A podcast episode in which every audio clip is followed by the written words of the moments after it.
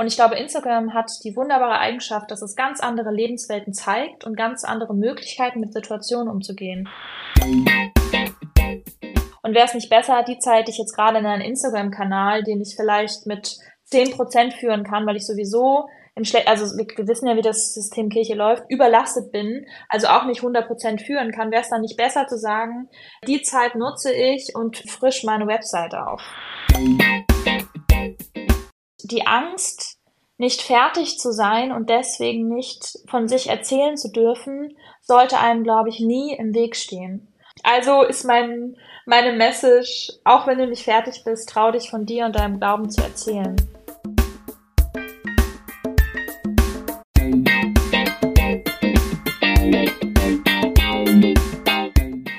Und herzlich willkommen zum Yeet Podcast, dein Podcast zum Thema, wie können wir soziale Medien für Glaube, Spiritualität und Kirche nutzen. Mein Name ist Willit Becker und heute zu Gast ist Miriam Hackländer. Hallo Miriam. Hallo, ich freue mich total, heute hier zu sein. Miriam veröffentlicht seit dem 14. März 2014 auf Instagram, also schon eine Instagram-Oma seit neun Jahren. Seit, seit 2020 ist sie auch im Heat-Netzwerk.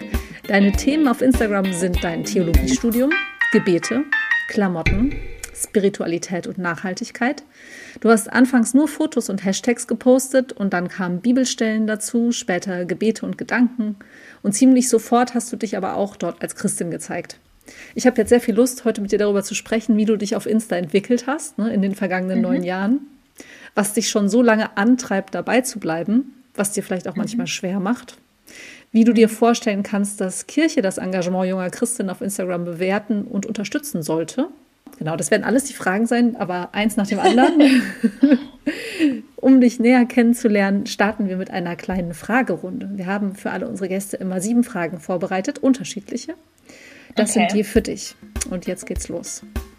Erstens, auf einer Skala von 1 bis 10, wie glücklich bist du heute und weshalb? Uh, ich glaube, ich bin heute eine 7. Äh, ich hatte gestern einen sehr, sehr schönen Tag mit vielen lieben Menschen und vielen Eindrücken und ich bin sehr zufrieden, heute einfach einen entspannteren Tag zu haben.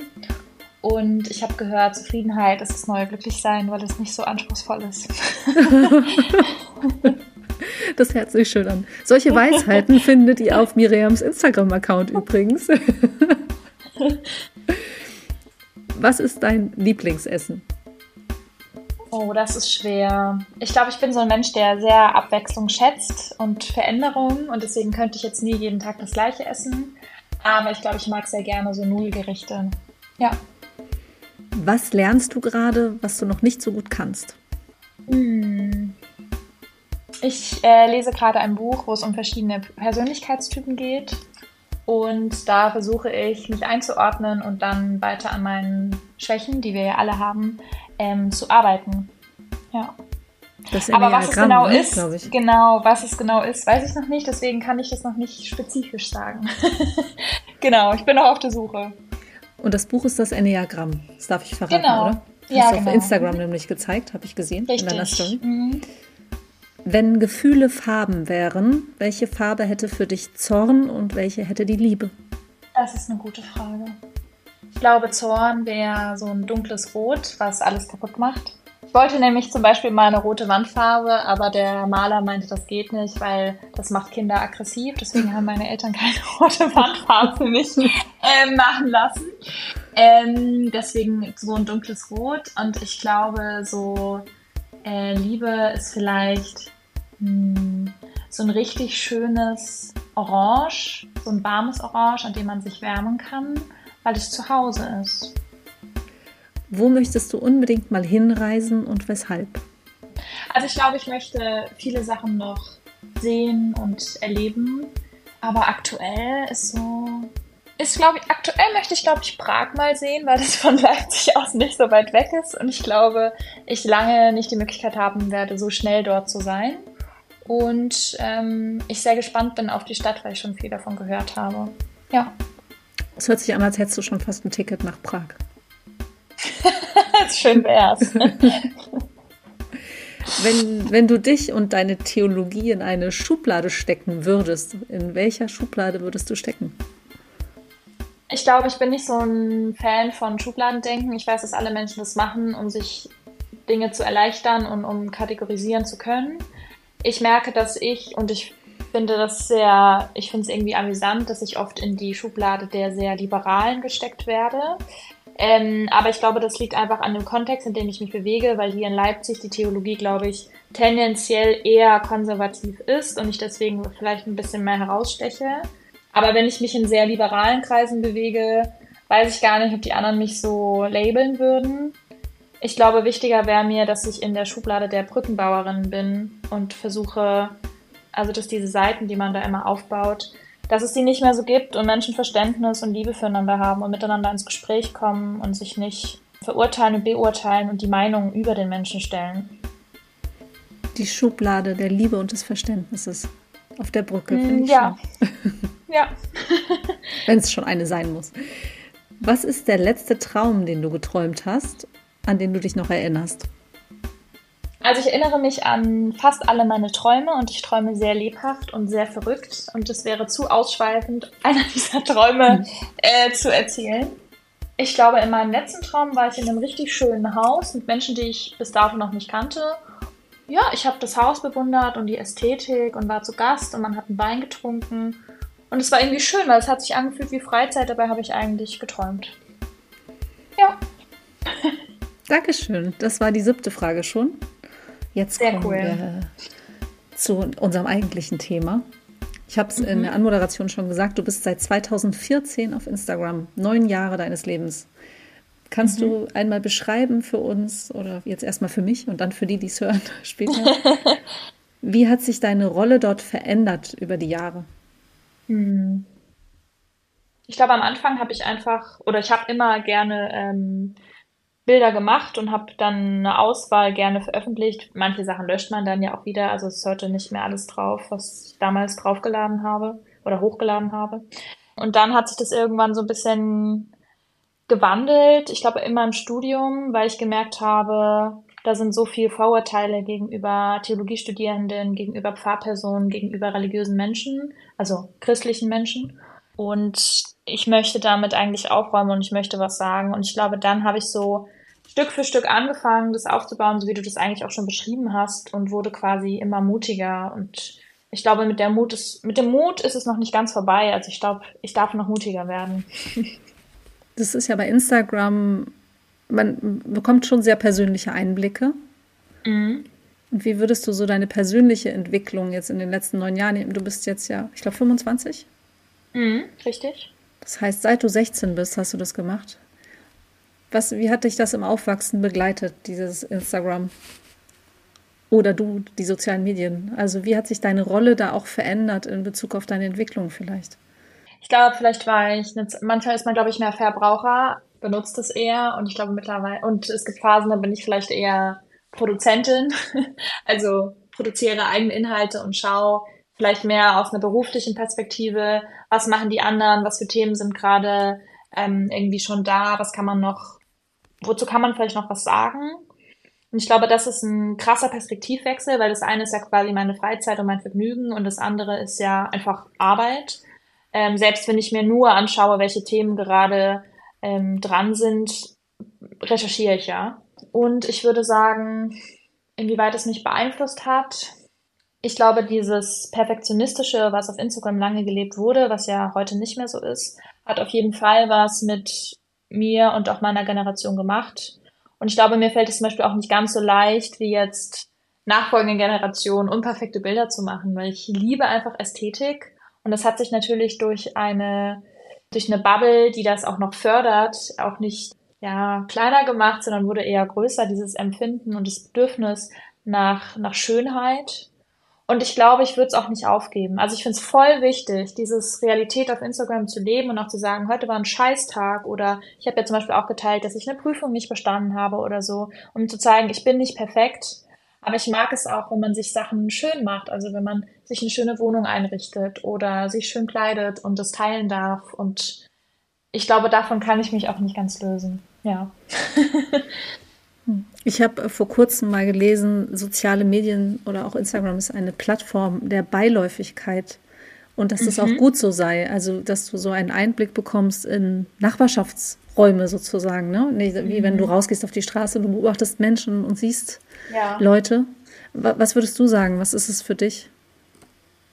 Ich glaube, heutzutage ist es ein Riesengeschenk für alle Menschen, weil dieser gesellschaftliche Druck, den wir haben, egal wer wir sind, also egal, ob wir jetzt Frau oder Mann oder divers sind, ähm, wir haben ja Erwartungen, die an uns herangetragen werden oder auch Lebensbilder, die auf uns projiziert werden. Und ich glaube, Instagram hat die wunderbare Eigenschaft, dass es ganz andere Lebenswelten zeigt und ganz andere Möglichkeiten, mit Situationen umzugehen. Zum Beispiel, nein, wir möchten niemals zusammenziehen. Wir sind in unserer Partnerschaft glücklich, dass jeder seine eigene Wohnung hat. Oder natürlich hat bei uns jeder sein eigenes Schlafzimmer, damit jeder seinen eigenen Rückzugsraum hat.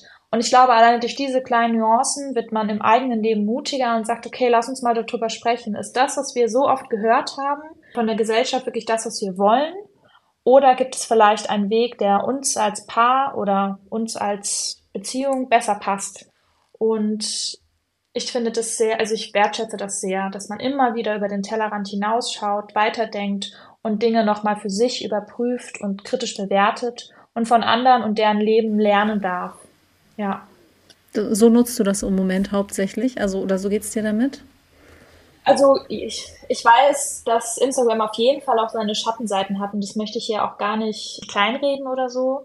Aber ich merke, dass das was mit äh, meinem Leben macht. Nicht, weil jede Idee, die ich da lese, meine Idee wird, sondern weil ich die Ideen mitnehmen kann. Und wenn Menschen zum Beispiel Probleme haben, weil sie eben nicht glücklich sind mit ihrem Zusammenwohnen als Paar, dass ich sagen kann, hey, aber du bist nicht, ihr seid nicht die Ersten, die daran quasi, ich sag mal, scheitern. Ja, also scheitern ist ein negatives Wort, aber die merken, das ist es für uns nicht, das ist vielleicht besser. Ähm, sondern es gibt andere Menschen, die haben das auch schon festgestellt und die haben auch Lösungen entwickelt. Und das Coole ist, ihr müsst jetzt nicht eine komplett eigene Lösung entwickeln, sondern ihr könnt euch daran total easy orientieren und ihr könnt diese Menschen sogar begleiten und damit ist man irgendwie schon nicht mehr alleine in der Situation. Und ich glaube, diese Art von Verbundensein, obwohl man so weit auseinander ist, egal in welchem Lebensbereich, das ist jetzt ja nur eine ganz kleine Sache, ist super schön und einmalig von Instagram. Ja. Das hört sich total positiv an, aber du hast auch das Wort Schattenseiten benutzt. Also du hast gesagt, du weißt, dass es Schattenseiten hat. Was sind Mhm. Schattenseiten für dich persönlich? Ich glaube, dass es Menschen gibt, die zu viel Zeit auf Social Media verbringen und das eigentliche Leben verpassen. Oder die sich auch zu sehr mit anderen Menschen messen. Also wenn man eh ein Mensch ist, der sich viel mit anderen Menschen vergleicht, kann es sehr problematisch sein. Ich glaube auch, dass man aufpassen muss, mit welchen Themen man sich beschäftigt, also welche Bubble man betritt und ob die einem wirklich gut tun. Also ich glaube, gerade dieses ganze Ding von wenig, wenig Essen, viel Sport machen, kann einen, wenn man sowieso da vielleicht anfällig ist, in eine schwierige Situation bringen. Und ich glaube, es ist gut, dass wir andere Menschen haben, die merken, mit welchen Themen wir uns beschäftigen und die uns ja auch zusprechen können und sagen können, hm, ich habe das Gefühl, das und das tut dir vielleicht nicht so gut. Und wie gesagt, es gibt da Menschen, die sind da vielleicht auch anfälliger für oder die lieben das perfekte Leben so sehr, dass sie nicht mehr das Unperfekte, was jeder, egal wer Instagram macht, wer Social Media macht, auch hat, äh, sehen können. Und ich glaube, dieses Wir sind alle nur Menschen, muss man dann einfach immer wieder sich auch sagen und aus diesem Vergleichen hoffentlich wieder gut rauskommen. Ich behaupte jetzt mal, dass du, als du vor neun Jahren angefangen hast, dass da die kirchliche Accounts noch recht rar waren. Also Mhm. nicht unbedingt Christinnen und Christen oder junge Menschen, die auch christlich sind, Mhm. sondern so Institutionen-Accounts. Mhm. Nimmst du die wahr, diese Accounts? Also so Kirchengemeinde XY-Accounts meinst du? Mhm, ja. Oder Landeskirchen, EKD. Hm. Also um ehrlich zu sein, halte ich nicht sehr viel davon, wenn Institutionen schlecht geführte Instagram-Profile haben. Also ich mag es nicht, wenn Farben zu knallig sind und man sich nicht beruhigen kann, wenn man das sieht. Und irgendwie, ich weiß auch nicht, viele haben irgendwie so ein Fable für ganz viel Farbe, ganz viel los. Und ich denke mir so, ich kann oder ich kann verstehen, dass man sagt, hey, wir möchten hier was anbieten, aber das ja, wir, wir brauchen, wir müssen ja wissen, für wen machen wir das und was ist der Zweck daran. Und wäre es nicht besser, die Zeit, die ich jetzt gerade in einen Instagram-Kanal, den ich vielleicht mit zehn Prozent führen kann, weil ich sowieso im Schle also wir, wir wissen ja, wie das System Kirche läuft, überlastet bin, also auch nicht 100% führen kann, wäre es dann nicht besser zu sagen, die Zeit nutze ich und frisch meine Webseite auf. Weil diese, es gibt viele kirchliche Webseiten, zum Glück nicht alle, aber leider viele, die nicht gut geführt sind, die nicht aktuell sind, äh, die nicht, ja, nicht schön gemacht sind von der Grafik, die nicht übersichtlich sind. Und ich glaube, dass da ganz viel kaputt geht und man sich eigentlich besser präsentieren könnte und dass diese Website auch für das, was die Institution auf Instagram erreichen will, eigentlich viel besser geeignet wäre. Ja, sehr guter Tipp. Würde ich auch so ein bisschen so sehen. Du wirst von deiner Landeskirche, aus der du kommst, äh, ein bisschen mhm. finanziert seit kurzer Zeit. Ne? Mhm. Kannst du ein bisschen dieses Modell beschreiben, was du da hast, dieses Arbeitsverhältnis und wieso die das machen auch? Also wieso machen die das mit dir und was ist, wie funktioniert das genau? Also ich habe, ich mache ja schon sehr lange Social Media in dem Sinne, dass ich für Menschen, also es für andere Menschen mache und nicht für mich. Und zwar vor allem für Menschen, um sie zu motivieren, weiß ich nicht, Theologie zu studieren oder zu merken, Christen sind vielleicht doch ein bisschen anders, als du denkst. Oder auch Spiritualität und äh, liberal sein kann Hand in Hand gehen. Jetzt benutze ich das Wort doch, aber so. Und ähm, dann hat mir ein, ein lieber Mensch den Tipp gegeben, hey, du machst da eigentlich echt gute Arbeit, frag doch einfach mal nach. Und ich glaube, sonst ist das nicht so meine Art, aber ich habe es einfach mal gemacht, weil ich ja auch perspektivisch schauen muss, ob meine Landeskirche meine Arbeit unterstützt und wertschätzt, auch wenn ich bei denen angestellt bin, später als Fahrerin. Ja, und die Reaktion war sehr positiv. Ähm, und dann haben sie gesagt, ich mache einen sehr guten Job und ich darf das quasi einfach weitermachen. Und sie finanzieren mich dafür. Das heißt, ich habe jetzt nicht mehr ein quasi ein Ehrenamt, sondern ich werde äh, finanziert. Und das ist sehr, sehr schön und eine, eine coole Art der Wertschätzung. Ja. Das ist die Landeskirche der Pfalz, die das. Genau, das, richtig. Mhm die so klug ist, ne? Könnten wir dazu ja. sagen. Ja. Richtig, genau. Das habe ich gar nicht erwähnt. Mhm. Irgendwann im vergangenen Jahr hatte ich mein Gespräch mit äh, Nikolai Opifanti und also mhm. Pfarrer aus Plastik und Sarahs Glanz und Gloria auf Instagram. Mhm. Und die beiden haben sich so ein bisschen Sorgen gemacht, dass es ähm, wenig Instagram-Nachwuchs gibt aus der Kirche. Siehst du das mhm. auch so, dass jüngere Leute nicht mehr so viel Bock haben, in den sozialen Medien sich selbst zu zeigen und da zu produzieren? Oder wie guckst du da drauf? Ich glaube, also zu der die Aussage habe ich noch nie getätigt und ich habe es, glaube ich, auch noch nie in der Art und Weise gesehen. Ich meine, klar könnte man sagen, na ja, jüngere Menschen benutzen vielleicht eher TikTok, aber wenn es gerade um diesen kirchlichen Bereich geht, würde ich auch sagen, dass es Menschen gibt, die etwas jünger oder gleich alt sind wie ich oder etwas älter, die das auf jeden Fall machen. Aber stimmt, ich mir würde jetzt auch keine 16-Jährige einfallen, die gerade damit anfängt, auf Instagram ihr, ihr Christ sein und ihren Wunsch, später Theologie zu studieren, wenn sie den dann hat, zu promoten. Also könnte schon was dran sein, muss ich vielleicht nochmal später drüber nachdenken. Aber wie gesagt, ich kann mir wirklich vorstellen, dass es einfach an TikTok liegt und nicht äh, an Instagram. Oder YouTube Shorts, ne? Ist auch sehr beliebt. Ja, stimmt. Bei jüngeren Leuten. Was würdest du, wenn du der Kirche einen Rat geben würdest, also Menschen in der Kirche, der Kirche an sich ja nicht, mhm. aber solchen Institutionen-Accounts oder auch überhaupt der Institution? Ja, fangen wir mal mit der Institution an. Wie, ja. wie, wie macht man das am besten? Also ich hatte jetzt schon den Eindruck, dass du sagen würdest, ah, persönliche Accounts ist vielleicht interessanter. Ne? Die anderen sollen doch das lieber in ihre, in ihre Website stecken, die Arbeit. Ja, auf jeden Fall. Ja, ich glaube, generell dieser Slogan, verkauft euch besser, fände ich wichtig. Also Kirche hat ja ein Prestigeproblem, Kirche hat ein Ästhetikproblem, das habt ihr ja auch alles schon thematisiert. Aber ich habe zum Beispiel den Eindruck, ich habe ja eine Hochzeit zum Beispiel geplant im äh, letzten Semester und habe dabei verschiedene Locations, auch kirchliche Locations, mir versucht anzugucken über diese leider oft schlechten Websites und an sich sind es tolle Locations, die einen super Preis haben, aber sie sind nicht gut promoted. Und das könnte man so einfach anders machen. Dann hätte man wieder mehr Einnahmen. Äh, man könnte auch pro Landeskirche eine Website machen, wo es nur die ähm, Räume gibt, die man mieten kann. Man könnte die Preise sogar so machen, dass, weiß ich nicht, Menschen, die in der Kirche sind, vielleicht 50 Euro weniger zahlen. Dass die Menschen auch wieder das Gefühl bekommen, okay, ich kriege hier was für meine Kirchensteuer. Gibt ja auch den Tipp, dass man unter irgendwelche Dinge dieses mit der Kirchensteuer bezahlt macht. Aber ich glaube wirklich, dieses verkauft euch besser und zeigt, was ihr alles könnt und macht, ist ein, ist ein großes Ding, weil man muss eben, das ist ja leider so, dass die schlechten Sachen einfach besser laufen in der Presse oder in den letzten Jahren gut gelaufen sind, für die Presse, für die Kirche weniger. Und da muss man jetzt ein bisschen entgegenwirken und sagen, hey, wir sind hier, wir machen tolle Arbeit und äh, wir sind darauf stolz und ähm, hier habt ihr unsere Sachen, die das gut zeigen, ja. Ja, weiß ich nicht. Also verkauft euch besser wäre der Slogan, den ich gerne mitgeben würde. mm, okay. Und damit mehr Leute das auch machen, diese Arbeit auf Instagram, also sich gerne zeigen als Christin in den sozialen Medien, was würdest ja. du da sagen? Was, was brauchen wir, damit die Leute vielleicht auch ja sowas wie stolz sind auf das, wo sie herkommen?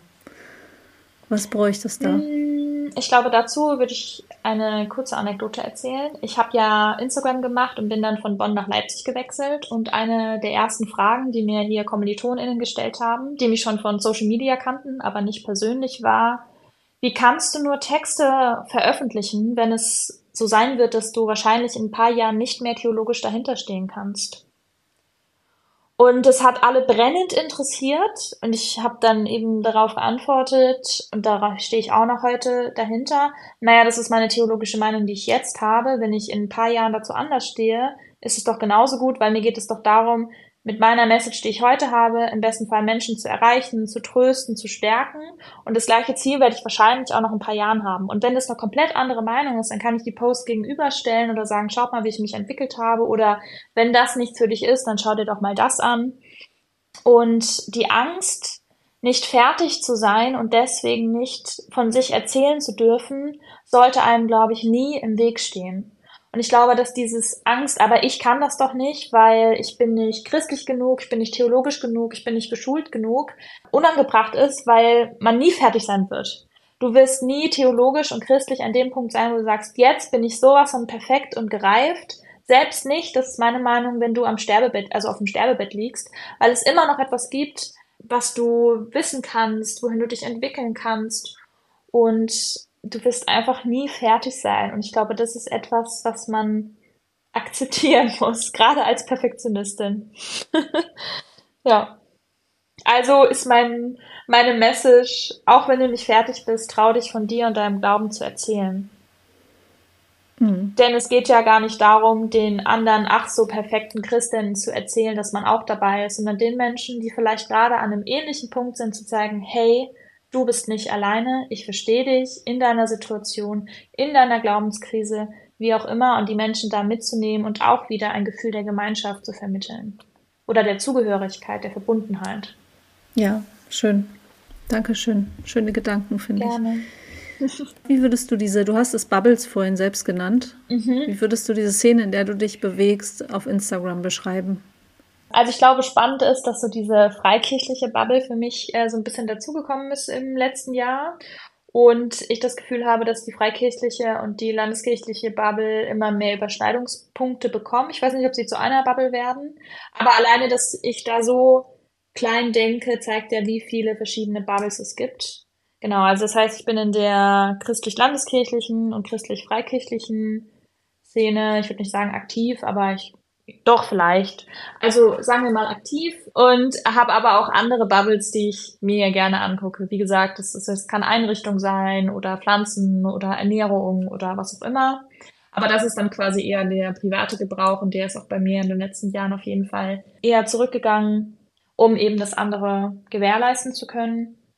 Ja, aber ich würde sagen, es sind eben Christinnen, die über ihren Glauben erzählen und die aus verschiedenen Hintergründen kommen von denen ich hoffentlich auch lernen darf. Das ist ja auch so schön, dass man das ja nicht nur konsumiert und dann denkt, ah, da kann ich jetzt was zu sagen, sondern auch denkt, ja, wow, krasser Gedanke, hatte ich so noch nicht, nehme ich mit. Ähm, also ich glaube, das ist das Schöne an dieser Bubble, dass man immer wieder tolle Gedanken, tolle Texte, tolle Ideen liest, tolle Vergleiche, wo man denkt, ja, und das macht gerade was mit meinem Glauben. Also, dass meine KollegInnen sozusagen mir auch was mitgeben. Und das ist schön. Das Dialektische, ne? Dialogische. Mhm, genau, genau. Du hast vorhin gesagt, äh, du wankst so ein bisschen manchmal zwischen Nutzerin und Produzentin. Jetzt mhm. hast du eher beschrieben, dass du eher jetzt auch in den vergangenen Jahren, würdest du dich auch wahrscheinlich eher als Creatorin, also als Produzentin bezeichnen. Mhm. Als Produzentin, wen ist es dir da wichtig zu erreichen? Also ich sage immer, ich mache die Texte oder die Gedanken für den einen Menschen. Und ich glaube, an dieser Einstellung hat sich nichts verändert. Ähm, natürlich gibt es Texte, die erreichen mehr als einen Menschen. Aber wenn ein Mensch Zuspruch bekommen hat oder Liebe oder Hoffnung oder hm, einen neuen Impuls irgendwie bekommen hat, der etwas in seinem Leben bewirkt, dann ist das schon mehr, als ich irgendwie mir wünschen kann. Also dafür mache ich es. Und wenn es funktioniert, ist super. Und bisher hatte ich tatsächlich auch noch nicht den Eindruck, dass es nicht so ist. Was ist das, was dich antreibt, weiterzumachen auf Instagram? Ich glaube, ich habe noch nicht alles gesagt, was ich gerne sagen würde. Deswegen meinte ich ja auch am Anfang, ich würde gerne noch mutiger werden. Ich glaube, es gibt noch hm, Ideen oder auch Gedanken, die es, glaube ich, wert sind, nach außen zu tragen, wo mich vielleicht aber meine eigene, kann man das so sagen, und Unsicherheit noch ein bisschen hemmt. Und also ich glaube, es gibt noch Themen und Gedanken, die ich noch nicht geteilt habe. Deswegen meinte ich auch am Anfang, ich würde gerne noch mutiger werden. Und ich glaube, das darf man sich immer vornehmen, noch mal ein bisschen mutiger zu sein, denn ich finde, jeder ist mutig, der etwas von sich, seiner Theologie, seinem Herz zeigt. Und es ist, glaube ich, auch okay, dass nicht, nur weil die Themen gerade bei mir aktiv sind, schon auf Instagram bespielt werden dürfen. Aber viele Sachen habe ich das Gefühl und den Eindruck, es wäre gut, das noch zu teilen, gar nicht wegen mir, denn ich habe es dann ja schon ein Stück weit zumindest ähm, bearbeitet und reflektiert. Fertig ist man damit wohl nie, sondern auch wieder für den einen Menschen, den das erreicht, dem das irgendwas gibt. Und da freue ich mich drauf. Und ich glaube, das wird auch nicht so leicht aufhören, dass ich das Gefühl habe, ah, das ist eine Situation, die hatte sonst noch nie jemand. Ich glaube, das werden, also manchmal hat man vielleicht so den Eindruck im Leben und das ist jetzt sehr individuell, aber oft findet man dann doch einen Menschen, der was ähnliches erlebt hat. Und wenn es nur nicht die Situation ist, die man erlebt hat, aber das Gefühl, was es in einem ausgelöst hat. Und dann kann man über das Gefühl wunderbar ins Gespräch kommen und ich glaube, dafür mache ich es weiter. Ja, um anderen Menschen vielleicht auch das Gefühl zu geben, nicht alleine zu sein. Gefühle sind auf jeden Fall auch dein Thema auf Instagram, ne? Jetzt gerade bist ja, du beim, beim Enneagramm, aber du hattest auch schon was äh, vom göttlichen Funken. Mhm. Also viele schöne Themen. Wie würdest du so deine Themen, ich habe vorhin in der Anmoderation ein bisschen beschrieben, was du machst, wenn mhm. du jetzt es selbst beschreibst, wie würdest du beschreiben, was du thematisch machst? Also ich, ich glaube, die Themen standen so ja auch lange in meinem Profil drin oder stehen sie vielleicht sogar noch und treffen, glaube ich, auch ganz, ganz viel. Ich glaube aber, was man an meinem Instagram-Profil merkt oder ich hoffe, dass man es merkt, ist, dass ich immer so Phasen habe, wo ich mich mit einzelnen Themen auseinandersetze und dann kommt vielleicht ein anderes Thema. Nicht, dass das andere Thema dann weg ist, aber es wechselt so ein bisschen ab. Und ich glaube, das liegt einfach daran, dass ich in den 20ern bin und dass ich mich ja noch kennenlerne, wie alle. Aber in den 20ern ist es vielleicht nochmal ein anderes Thema und deswegen auch mir einfach verschiedene Bereiche anschaue und da mich vielleicht auch positioniere. Aber du hast schon recht, wenn du sagst, Gefühle ist das Unterthema bei allem. Also egal, ob es um ja, vielleicht nicht bei allem, aber bei den, bei vielen Sachen. Und dazu kommen eben diese gesellschaftlichen Themen. Und das Schöne finde ich zum Beispiel, dass auch wenn dann etwas nicht im Profil drin steht oder ich das gar nicht so klar sage, dass die Menschen irgendwie trotzdem wissen, wo ich stehe. Also ich kriege ganz oft Nachrichten von queeren Menschen, weil die irgendwie spüren anscheinend. Ich kann es mir sonst nicht erklären, wo ich da stehe und dass die in mir eine Ansprechpartnerin sehen. Und das ist super schön und hat dann in dem Sinne ja auch was mit Gefühlen zu tun, aber ja auch etwas mit unserer Gesellschaft. Ja. Hm. Hattest du Phasen in den neun Jahren und ich gehe fast davon aus, dass es welche gab, wo du gesagt hast, ich mache den Kanal dicht. Ich habe keinen Bock mehr. Ja, also ich glaube, wenn Instagram nicht tut, was es soll, das ist schwierig. Also ich hatte manchmal die Situation, dann habe ich was gepostet und irgendwie ähm, lud es nicht hoch und dann hieß es irgendwie, ja, es gibt gerade einen Fehler bei Instagram. Und dann hatte ich zum Beispiel am Anfang die Texte oft bei Instagram geschrieben und dann ist der Text weg. Und das ist natürlich super frustrierend. Heute mache ich das anders. Ich schreibe es in der Notizen-App und ähm, kopiere es dann rein. Das heißt, es wäre heute gar nicht mehr so tragisch. Und natürlich kann man viele Dinge auch wieder reproduzieren.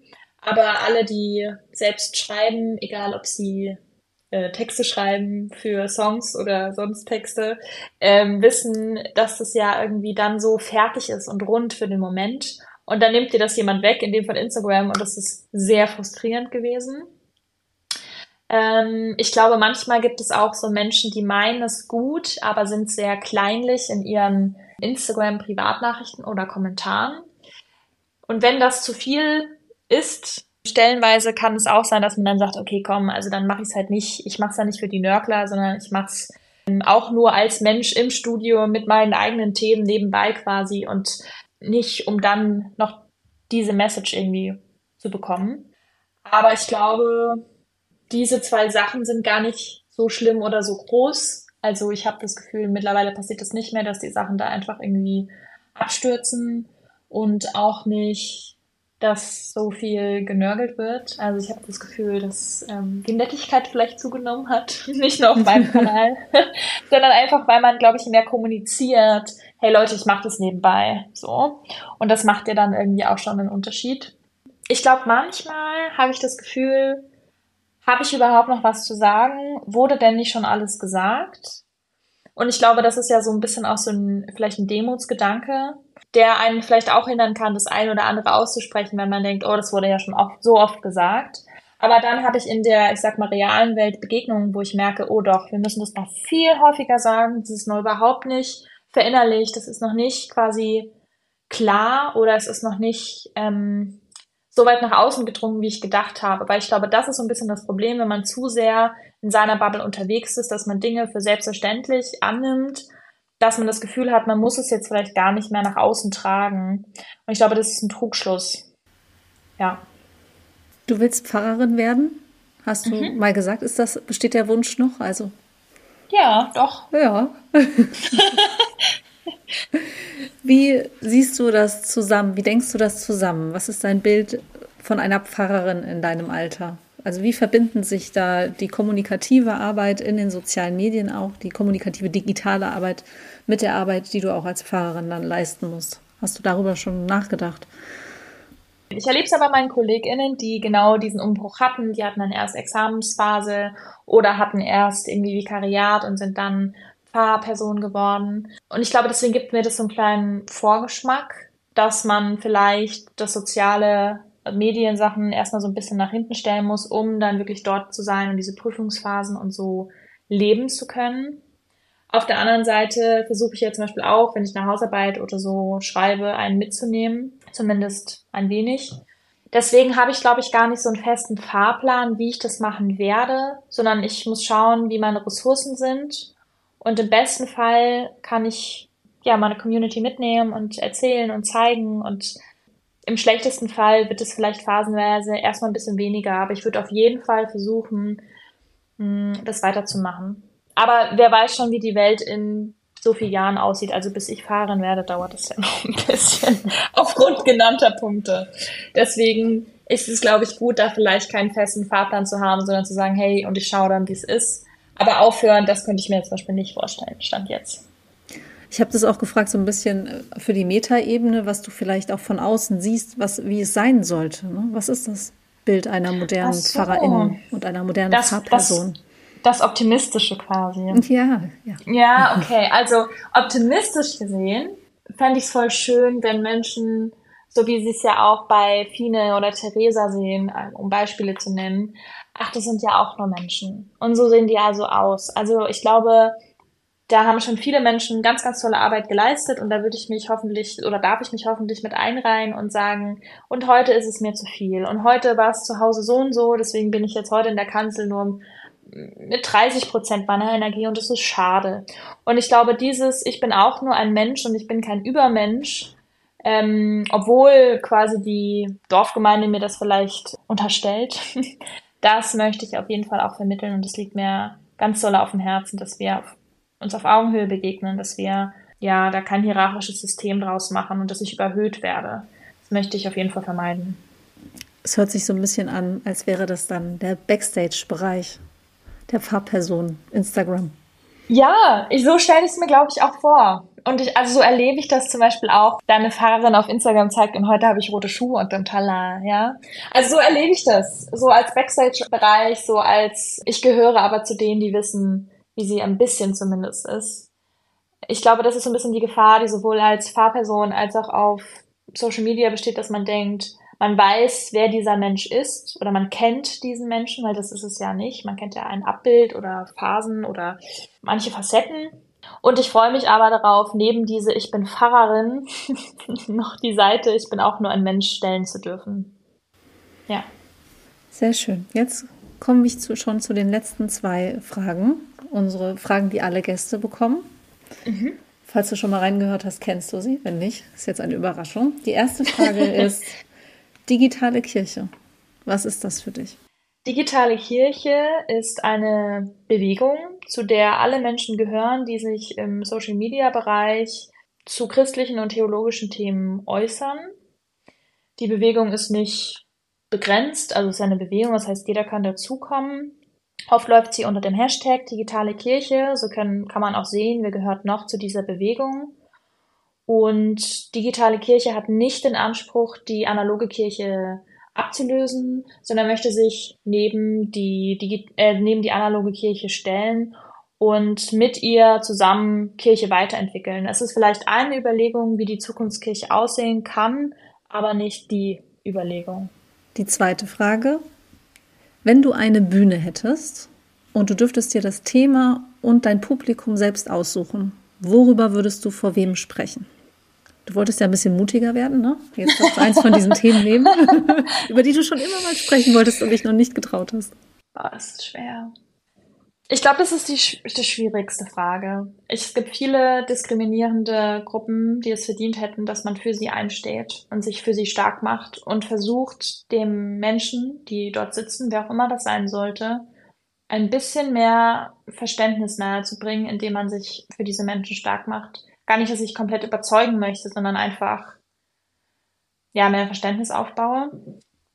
Aber wahrscheinlich ist das vielleicht gerade auch so das Thema alle Kirchen, egal ob es Freikirchen sind oder ob es Landeskirchen sind, alle kleinen Gemeinden, die noch strukturelle Diskriminierung machen, meinen Standpunkt nahebringen zu dürfen, indem ich versuche nicht zu belehren, sondern indem ich auf Augenhöhe versuche zu erklären, was ich daran problematisch finde und ja, indem man hoffentlich ein bisschen die Brücke bauen darf.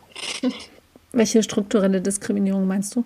Ja, wenn Menschen, weil sie queer sind, äh, keine Leiterpositionen also haben dürfen, wenn Menschen, weil sie Frauen sind, nicht predigen dürfen oder nicht sprechen dürfen laut in der Gemeinde, das ist vor allem ein freikirchliches Thema, das weiß ich wohl, aber auch hier in Leipzig haben sie vor einem Jahr oder so darüber diskutiert, ob Frauen wirklich ordiniert werden sollten. Zwar nicht im universitären Kontext haben sie das diskutiert, aber trotzdem frage ich mich manchmal, okay, warum müssen wir das jetzt noch diskutieren? Haben wir das nicht schon längst ausdiskutiert? Und das andere Thema ist vielleicht für manche Menschen noch akuter, nämlich dürfen queere Menschen das? Für mich ist es kein Problem, im Gegenteil. Aber dann möchte ich in dem Moment einfach mich für diese Menschen, glaube ich, stark machen. Weil ich finde es schlimm, wenn Menschen diskriminiert und ausgeschlossen werden. Vor allem nicht wegen ihrem Verhalten, sondern wegen ihrer Identität. Also, ja. Mhm. Okay, ja. und ist das auch der Bereich, an den du gedacht hast, als du gesagt hast, du möchtest noch mutiger werden? Also ich merke, dass mir das schon auch ein persönliches Anliegen ist. Und wie gesagt, ich habe das Gefühl, dass ähm, meine Community auch merkt, das sind, wo ich da stehe. Aber ich glaube, ich dürfte da noch deutlicher sein. Ja. Danke dir. Gerne. Ich wünsche dir alles Gute für all deine mutigen Pläne. Dankeschön. Für deinen Account, für den Rest deines Studiums. Danke, ist ja nicht mal lange. Und herzlichen Dank, dass du heute im Yeet-Podcast zu Gast warst, Miriam. Danke dir, Lilith. Ich habe mich sehr gefreut. Und ihr könnt noch dranbleiben. Es kommt gleich ein Folgehype. Und wenn ihr Fragen an uns habt oder zum Podcast, Gästevorschläge oder Anregungen, dann schreibt uns doch auf Instagram eine Direktnachricht at netzwerk oder direkt per E-Mail info at yeet.de. Unser Newsletter könnt ihr abonnieren auf yeet.de-newsletter. Da bekommt ihr Social Media Tipps von uns für eure Gemeindearbeit oder für eure Social Media Arbeit, wo auch immer ihr sie tut. Alles Liebe für euch. bis zum nächsten Mal.